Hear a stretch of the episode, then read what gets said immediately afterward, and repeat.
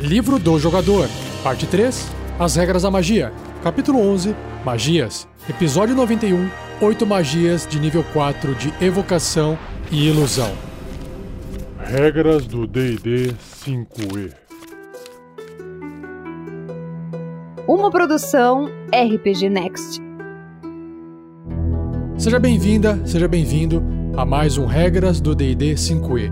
Eu sou Rafael47 e nesse episódio irei apresentar a você o que o livro do jogador do RPG Dungeons and Dragons 5 edição diz sobre essas magias de nível 4 das escolas de evocação e ilusão.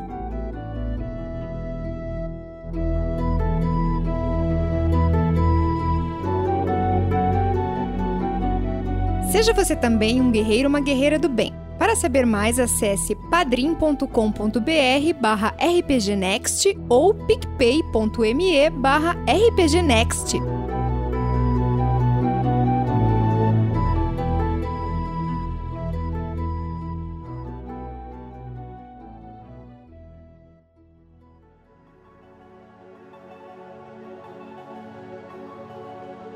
Vamos lá! Primeira magia do cast de hoje é uma magia chamada Fire Shield, que é escudo de fogo. Uma magia de quarto nível de evocação, com tempo de conjuração de uma ação. O alcance é pessoal, componentes verbal, somático e material. E o material é um pouco de fósforo ou um vagalume. Duração 10 minutos. Então a magia dura 10 minutos, hein? Caramba! Que legal, vamos ver, ó. Finas e discretas chamas rodeiam seu corpo pela duração, emitindo luz plena em 3 metros de raio e penumbra por mais 3 metros, ou seja, 10 pés e mais 10 pés. É como uma tocha acesa. Você pode terminar a magia prematuramente usando a sua ação para dissipá-la. As chamas lhe conferem um escudo quente ou um escudo frio à sua escolha. O escudo quente lhe garante resistência a dano de frio e o escudo frio lhe concede resistência a dano de fogo. Lembrando, resistência significa que todo dano que o personagem levar é reduzido pela metade. Além disso, sempre que uma criatura que estiver a 5 pés de você, ou seja, um metro e meio, um quadradinho ali no tabuleiro, e essa criatura atingir o seu personagem com um ataque corpo a corpo, o escudo expele chamas. O atacante então sofre dois dados de 8 faces de dano de fogo do escudo quente ou 2d8 de dano de frio do escudo frio. Interessante. Jamais imaginaria que uma magia chamada escudo de fogo também teria essa propriedade de gelo, de frio. Né? Poderia ser escudo de fogo e gelo, né? Eu mudaria o nome da magia. Se você gostou dessa magia, saiba que apenas o mago ou uma maga é capaz de conjurá-la. Próxima magia. Agora saindo do nome de fogo indo para o nome de gelo, Ice Storm, tempestade de gelo. Vamos ver se isso aqui só fica no gelo, hein? É uma magia de quarto nível também de evocação, com tempo de conjuração de uma ação. O alcance é de 300 pés, que são 90 metros. Componentes verbal, somático e material. E o material é um pouco de poeira e algumas gotas de água. Duração instantânea. Então ela funciona, age e dissipa. Uma rajada de pedras de gelo batem no chão em um cilindro de 6 metros de raio por 12 metros de altura, ou seja, 20 pés de raio por 40 pés de altura. 20 pés de raio significa 4 quadradinhos no tabuleiro para um lado e mais 4 quadradinhos no tabuleiro para o outro lado. Então é bastante. Então ele pega ali, imagina um cilindro que pega ali 8 quadradinhos na base, e a altura tem 16 quadradinhos. Esse é o tamanho do cilindro, tá bom? Então é bem grande. Cada criatura no cilindro deve realizar um teste de resistência de destreza. Uma criatura sofre 2d8, dois dados de 8 faces de dano de contusão, né, da porrada dessas pedras, e 4d6 de dano de frio, se falhar nesse teste de resistência, ou metade desse dano se tiver sucesso. É como se fossem uns granizos gigantes caindo, né? O granizo torna a área da tempestade em terreno difícil até o final do seu próximo turno. Então, o que é terreno difícil? Qualquer criatura que for entrar e pisar numa área que contém esses granizos, ela gasta o dobro do movimento dela. Para finalizar, em níveis superiores, quando você conjurar essa magia usando um espaço de magia de quinto nível superior, o dano de concussão ou contusão aumenta em 1d8 para cada nível do espaço acima do quarto. Então, fica fácil de você saber exatamente o poder que vai ter essa magia escalando ela em níveis mais altos. Se você gostou dessa magia de tempestade de gelo, saiba que o druida, o feiticeiro e o mago são as classes capazes de conjurar essa magia. Na sequência, nós temos aqui a Otilux Resilient Sphere. Otiluk é o nome de um mago, provavelmente, o que inventou essa magia, mas eu também não sei se eu estou pronunciando o nome dele correto. Otiluk. Não é Outlook, tá? não é o mago da Microsoft. é uma, então, é uma esfera resiliente desse mago, né? De Otiluk.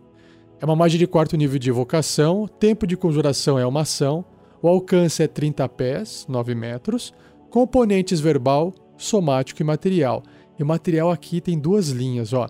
Uma peça hemisférica de cristal transparente e uma peça hemisférica que combine feita de goma arábica. Duração, concentração até um minuto. Então você pode manter essa magia com a concentração por 10 rounds se estiver dentro de um combate. Então uma esfera de energia brilhante engloba uma criatura ou um objeto de tamanho grande ou menor. Então só para você ter uma noção, tamanho grande é um cavalo, é um ogro, tá bom? Ou menor do que isso, dentro do alcance da magia, que são aqueles 9 metros lá.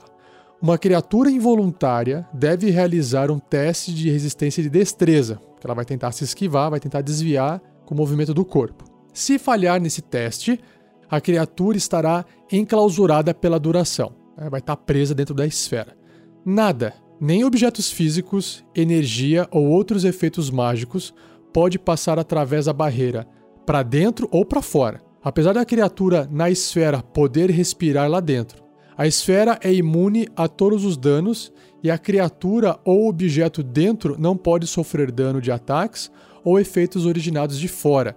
Nem a criatura dentro da esfera pode causar dano a nada fora dela. A esfera não tem peso e é grande o suficiente apenas para conter a criatura ou objeto dentro. Uma criatura enclausurada pode usar a sua ação para empurrar a parede da esfera e assim rolar a esfera a metade do deslocamento da criatura, igual um hamster dentro de uma bolinha. Similarmente, o globo pode ser erguido e movido por outras criaturas. Oh, legal. A magia desintegrar, lançada no globo, ou destruirá sem causar ferimentos a nada dentro dele. Então a única forma de fazer essa magia se dissipar ou é o personagem, a criatura que fez a magia, desfazer a magia, acabar o tempo de concentração ou jogar um desintegrar em cima dela. Tá aí, imaginou a cena? Pode ser muito útil. Dura pouco tempo, um minuto, né? Mas imagine, seu personagem de repente pode cair na lava ali e não morrer, por um minuto pelo menos. Ou um dragão que esteja na frente dele soltou uma baforada de fogo e não vai acontecer nada porque ele tá dentro da esfera. Ou vai vir um super gigante pisar em cima dele para esmagar e não vai acontecer nada. Ou até pior, o gigante pode chutar a bola e transformar o personagem num. numa bola de futebol. Uh, enfim, daí a criatividade vai embora, né? Se você gostou dessa magia maluca, porém útil, né? Saiba que o mago é a classe capaz de conjurar essa magia. Próxima: Staggering Smite. Smite é tipo um golpe, uma destruição, enfim, difícil traduzir mas o pessoal traduziu como destruição estonteante. Ou algo que deixa você meio estupefato, assim, parado por um tempo, sabe? Sem conseguir agir. Vamos ver. É uma magia de quarto nível de evocação, com tempo de conjuração de uma ação bônus. Então, provavelmente, essa magia quer que você faça alguma coisa com ação, né? Porque é uma magia de quarto nível. Então, você faz a magia como uma ação bônus e vai usar a ação para fazer alguma coisa, aposto. O alcance é pessoal e componente verbal, basta pronunciar palavras. Provavelmente porque você vai estar ocupado segurando outras coisas na mão, então não dá para fazer mais nada. Eu acho que essa magia é uma magia para um personagem combatente, hein? Duração, concentração até um minuto. Então, da próxima vez que você atingir uma criatura com um ataque corpo a corpo, com arma, antes do fim da magia, sua arma penetra tanto no corpo quanto na mente e o ataque causa 4 dados de 6 faces de dano psíquico adicional ao alvo. Caramba! O alvo deve realizar um teste de resistência de sabedoria. Se falhar na resistência, ele terá ainda desvantagem nas jogadas de ataque e testes de habilidade e não poderá efetuar reações até o final do próximo turno dele. Uau! Realmente é um golpe de destruição aqui, hein? Fantástico. Se você gostou, claro, a classe Paladina é a classe para você usar essa magia. Mais uma aqui agora, voltando para as magias de fogo, ainda dentro das evocações. Muro de Fogo ou Muralha de Fogo, Wall of Fire. Uma magia de quarto nível de evocação, com tempo de conjuração de uma ação. O alcance é de 120 pés, 36 metros. Componentes verbal, somático e material. E o material é um pequeno pedaço de fósforo. Mas legal. É que não tinha isqueiro na época medieval, então o pessoal usa fósforo, né? Duração, concentração até um minuto. Então, você cria uma muralha de fogo numa superfície sólida dentro do alcance da magia. Você pode fazer uma muralha de até 60 pés de comprimento, 20 pés de altura e um pé de espessura. Então vamos lá: 18 metros de comprimento, 6 metros de altura e 30 centímetros, que é um pé de espessura. Ou uma muralha anelar, ou seja, em forma de anel, até 20 pés de diâmetro, 6 metros, 20 pés de altura e um pé de espessura, ou seja, 6 por 6 por 30 centímetros. A muralha é opaca e permanece pela duração. Quando a muralha aparece, cada criatura dentro da área deve realizar um teste de resistência de destreza, que o bicho vai tentar pular para fora do fogo.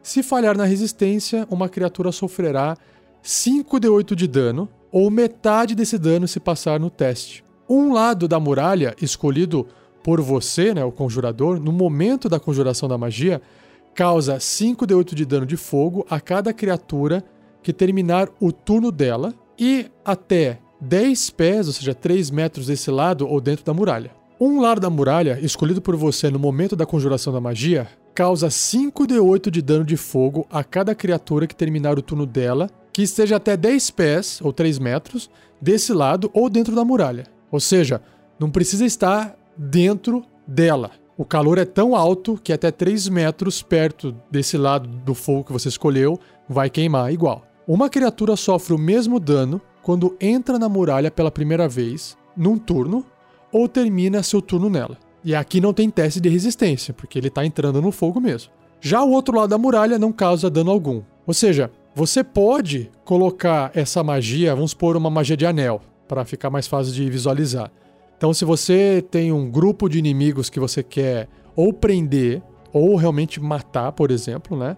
Aí depende da quantidade de inimigos que tiver dentro desse anel. Você faz a magia de anel em volta desses inimigos e fala assim: olha, pro lado de dentro é onde o fogo vai queimar. Como o anel vai ter 6 metros de diâmetro e o fogo queima 3 metros de um lado e 3 do outro, então significa que todo esse anel lá dentro, todo mundo que estiver lá dentro vai tomar esse 5 de 8 de dano.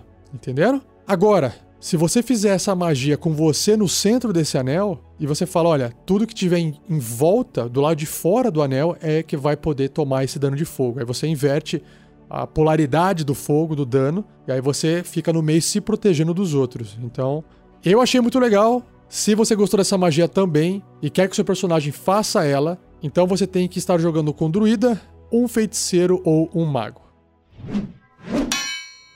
Agora, indo para as últimas três magias do cast, nós temos três magias de ilusão. A primeira delas é a Greater Invisibility, que é invisibilidade maior ou invisibilidade grande, enfim. Uma magia de quarto nível de ilusão, com tempo de conjuração de uma ação, o alcance ao toque, componentes verbal e somático, e a duração é concentração até um minuto. E é bem curtinha a descrição, ó.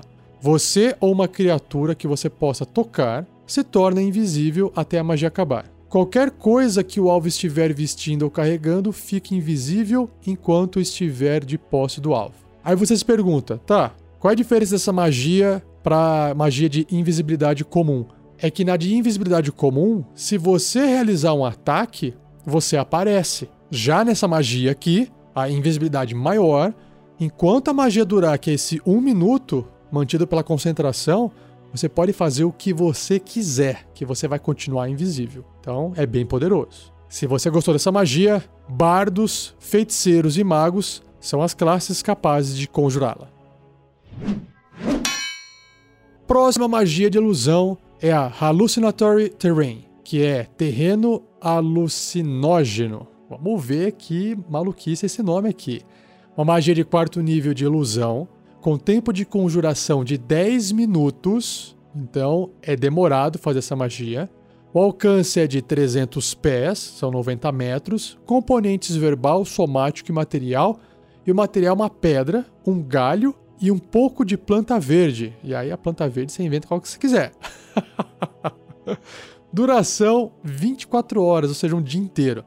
Bom, você faz com que um terreno natural, num cubo de 150 pés de lado, ou seja, 45 metros por 45 metros por 45 metros né, de altura, dentro do alcance da magia, apareça, soe e cheire com outro tipo de terreno natural. Portanto, campos abertos ou uma estrada podem ser modificados para se assemelharem a um pântano, uma colina, uma fenda ou algum outro tipo de terreno difícil ou intransponível, está criando uma ilusão.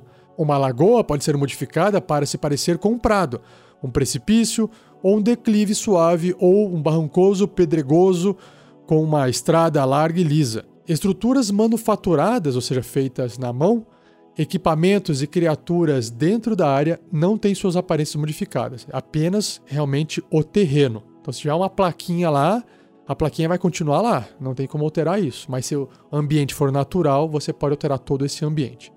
As características táteis do terreno são inalteradas. Portanto, as criaturas que adentrarem nessa área né, alterada estão suscetíveis a ver através da ilusão. Claro, então é só uma ilusão para os olhos.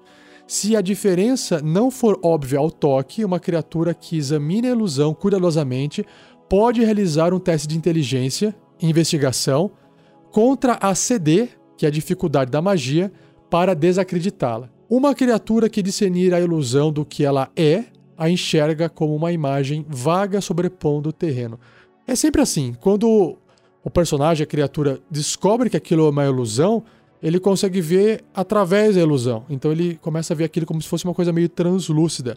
Ele ainda enxerga a ilusão, mas ele sabe agora que é uma ilusão. O que eu acho legal dessa magia é que parece magia de contos de fadas, né?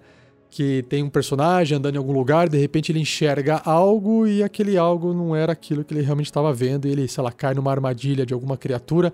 Eu acho bem legal. Pena que ela, ela, ela tem essa limitação, né, de 45 metros de espaço. Esse tamanho, só para ter uma noção, é mais ou menos vai, metade de um campo de futebol. Então, dependendo do que você precisa fazer para enganar as pessoas, é suficiente, né? Eu achei bem legal essa magia, permite você criar histórias, narrativas. Uma aventura pode começar a partir desse mistério que nada mais é uma magia que alguma criatura fez. E quais criaturas e quais classes seriam capazes de fazer essa magia. Nós temos os bardos, os druidas, os bruxos e os magos. Por fim, a última magia do cast é a Phantasmal Killer, que é assassino fantasmagórico.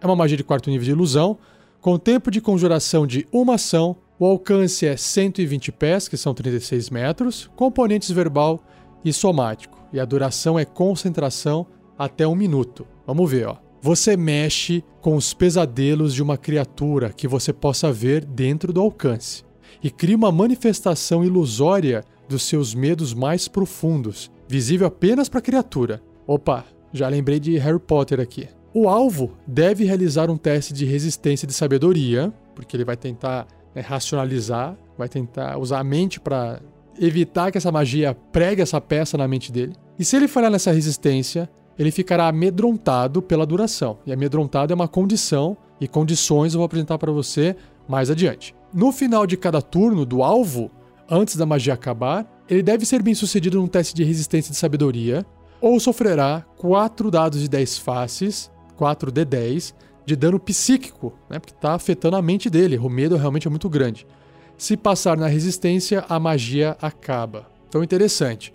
Você fez a magia, a primeira coisa que acontecer com o alvo é, talvez, ficar amedrontado. Se ele ficou amedrontado ou não, ele ainda tem que passar num outro teste no final do turno do alvo para não receber esse dano. Então tem um certo atraso a magia até machucar ele. E imagina o seguinte: ficar amedrontado significa que a criatura não consegue se aproximar da fonte do medo. Ela, no máximo, vai ficar parada ou vai fugir, né? E aí, depois de um tempo, que é a ideia ao final do turno dela, ela recebe esse dano se ela não passar no teste de resistência e sabedoria. Ou seja, realmente aquele medo foi maior do que ela esperava. Em níveis superiores, quando você conjurar essa magia usando um espaço de magia de quinto nível ou superior, o dano aumenta em 1d10 para cada nível do espaço acima do quarto. Legal, magia fica mais forte, um dado a mais. Gostou dessa magia? Bacana, né? Também dá para contar algumas histórias de terror e matar as pessoas no susto, né? Se você curtiu, saiba que a classe dos magos é a classe que sabe conjurar essa magia. E é isso. Assim eu finalizo mais um cast, mais um episódio do Regras do D&D 5e. Espero que você tenha gostado. Se você tiver dúvidas, por favor, envie ela para Rafael47, numeral Rafael47, tudo junto, arroba rpgnext.com.br ou escreva no post desse episódio. Minha intenção é ir acumulando algumas dessas perguntas, dessas dúvidas e fazer um episódio separado só respondendo todas elas, tá bom? Não se esqueça de compartilhar o episódio, isso ajuda bastante a esse projeto se tornar cada vez mais relevante. Continue a discussão desse cast no post dele e não deixe de conferir nossas redes sociais. Nós temos Facebook, Twitter, Instagram e YouTube. Se você quer ficar por dentro das coisas que estão acontecendo no projeto RPG Next, acompanhe essas redes sociais porque a gente sempre está postando conteúdo e aí você consegue saber melhor em que pé que a gente tá, tá bom? E para finalizar, não perca o próximo episódio, onde eu irei abordar seis magias de nível 4 das escolas de necromancia e transmutação. Beleza? Muito obrigado, um abraço e até o próximo episódio.